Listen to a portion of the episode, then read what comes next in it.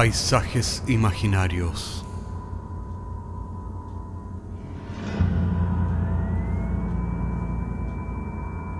Una producción Cortés Rojas.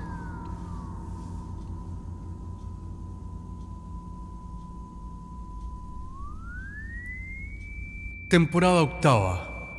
Episodio segundo. Sara.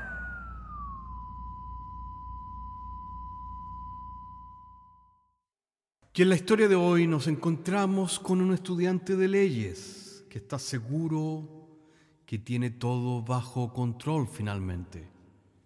Pero cuando descubre la verdad, es demasiado tarde.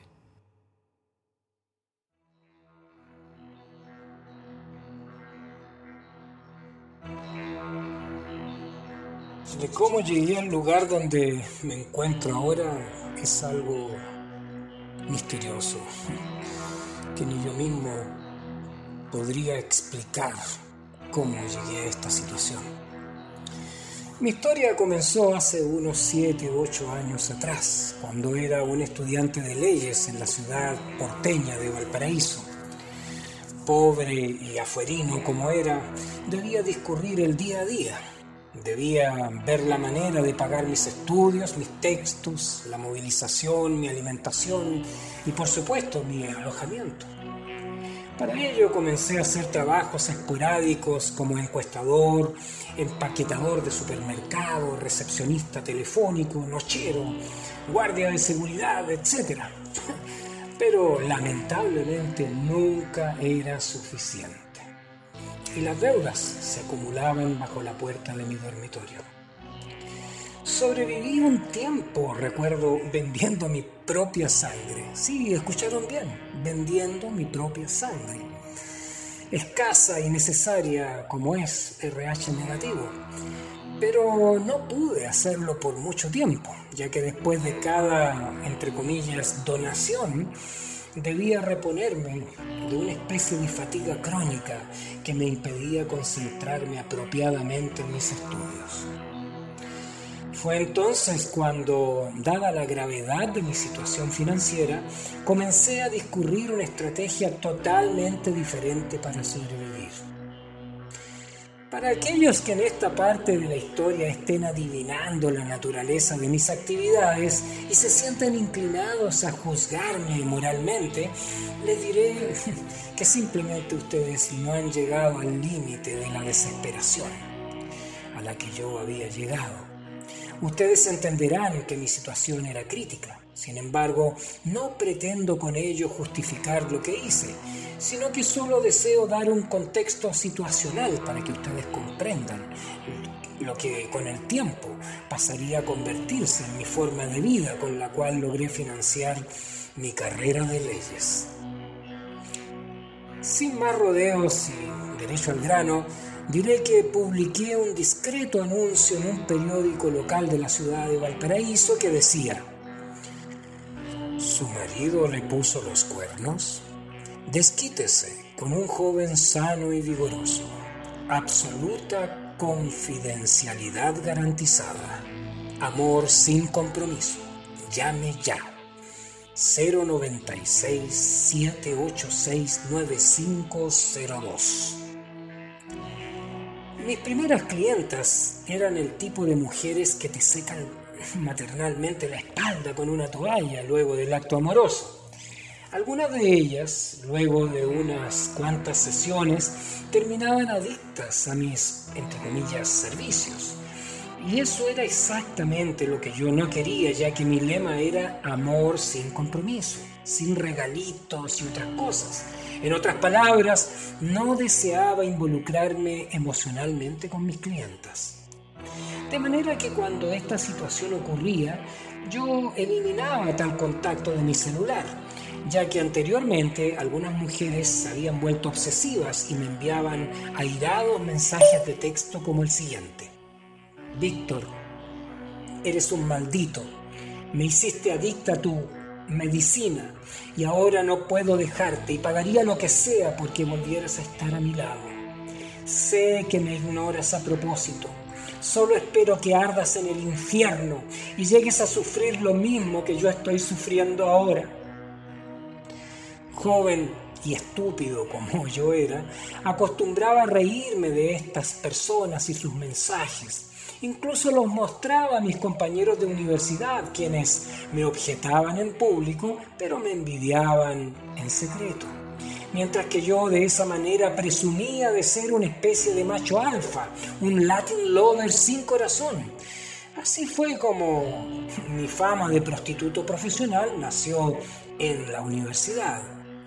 Pero a mí no me importaba la opinión de ellos, ya que mi actividad privada era solo un medio para lograr mi más preciado fin, el cual era financiar mis estudios y terminar mi carrera de leyes. Una vez con el título de abogado, esta experiencia no sería otra cosa que un lejano recuerdo en el horizonte de mi mente. Después de muchos meses y tal vez años de practicar este oficio, me llamó un día una dama de nombre Sara Tamis. Nos reunimos en un restaurante japonés. La vino a dejar su chofer por lo que sin querer me dejó muy en claro su posición social y económica. La dama en cuestión era muy hermosa, madura, de personalidad dinámica y vivaz. Con el tiempo me transformé en su juguete favorito, de manera que acostumbrábamos a reunirnos todos los fines de semana por la noche. Las cosas fueron intensificándose y al cabo de unos meses Sara me pidió algo que nunca pensé que pediría. Me pidió la exclusividad. Esto significa dejar de lado a todas mis otras clientas y me ofreció a cambio su generosa compensación económica, de manera que acepté gustoso el trato. Esto se debe a que, aunque me cueste reconocerlo, ya que esto iba exactamente contra mis principios profesionales, de no mezclar el trabajo con las emociones, me había involucrado con Sara, me había enamorado de alguna manera de ella, así que estaba realmente feliz de su iniciativa. Con el tiempo una puerta fue abriendo a la otra y naturalmente me fui quedando cada vez más en la casa de Sara, cambiando mi estatus de visita al de residente permanente. De esta manera mi vida se simplificó bastante, ya que se focalizó únicamente en Sara y en mis estudios. Los influyentes contactos de Sara me permitieron trabajar en una prestigiosa notaría de Valparaíso antes de terminar mis estudios. La vida me sonreía por primera vez. Todo marchaba sobre rieles y mis compañeros de curso lo resentían de alguna manera, ya que el otro ahora chico pobre, inexperto y provinciano se había convertido en el alumno estrella de la carrera y en la pareja perfecta para una mujer rica, hermosa y reconocida. Mi vida entonces iba como quien dice con viento en popa. Después de años de privaciones y sacrificios, veía con asombro como una especie de testigo privilegiado sentado en primera fila, cómo me sonreía la esquiva diosa Fortuna. Aunque bien sabía que el secreto resorte que gatillaba todo venía de Sara, quien me decía misteriosamente que llegaría el momento en que pagaría sus favores. La frase era bastante enigmática, pero decidí no preguntar más. Además, Sara tenía por costumbre asistir a un exclusivo club social tres días a la semana, tres días en que no llegaba en la noche, luego de los cuales volvía rejuvenecida y energética. Esto siempre me pareció misterioso, intrigante por decirlo menos, pero nunca pregunté nada. Nunca pedí explicaciones, ya que desde un comienzo esto había estado delimitado en nuestra relación. Por otra parte, esos días me daban la oportunidad para prepararme para los exámenes finales de mi carrera que ya llegaba a su fin. El día después de mi titulación, Sara me invitó como una gran sorpresa por primera vez a su club privado en calidad de pareja oficial para presentarme a su círculo íntimo de amistades. Para mi sorpresa, allí reconocí personalidades que solo había visto en televisión. También había magistrados de la Corte Suprema, empresarios pertenecientes a las cinco familias eh, más influyentes del país, senadores del Congreso Nacional. Todos me mostraban su sonrisa, se veían cercanos, complacientes, flexibles. Esto me dio pie a disfrutar de la noche abiertamente en amena charla y compartir estos excelentes vinos que se servían en el lugar. Mi último recuerdo en esa ocasión fue haber estado sentado en una especie de sofá junto a todos ellos. Me sentía genial, ingenioso, ocurrente, pero de improviso sentí que se apagaba la pantalla de mi mente. Al despertar me encontré desnudo, atado a una cama estilo Luis XV de terciopelo rojo, bajo un altar con la forma de un toro.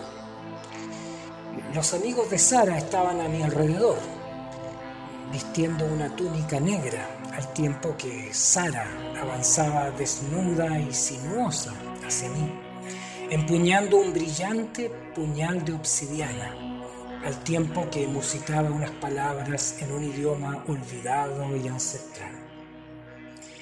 Al escuchar que los amigos de ella repetían una y otra vez su nombre, solo entonces comprendí el secreto misterio y oscuro significado de su nombre, Sara Tamis, pero ya era demasiado tarde.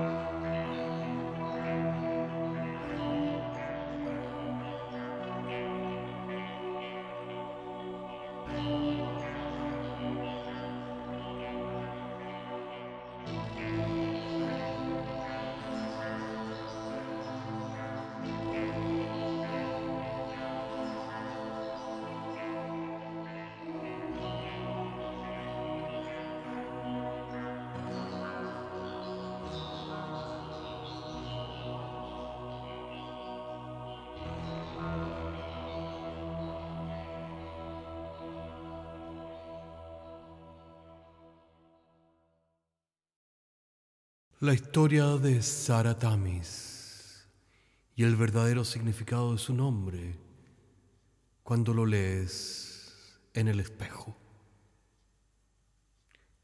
Nos vemos la próxima semana.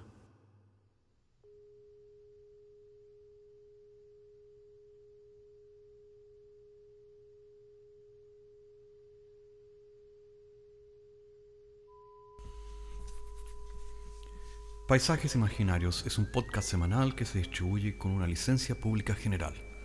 Puedes encontrarnos en iTunes, Spotify o donde quiera que escuches podcasts. Contáctanos a paisajes.caco.cl. Hasta la próxima semana.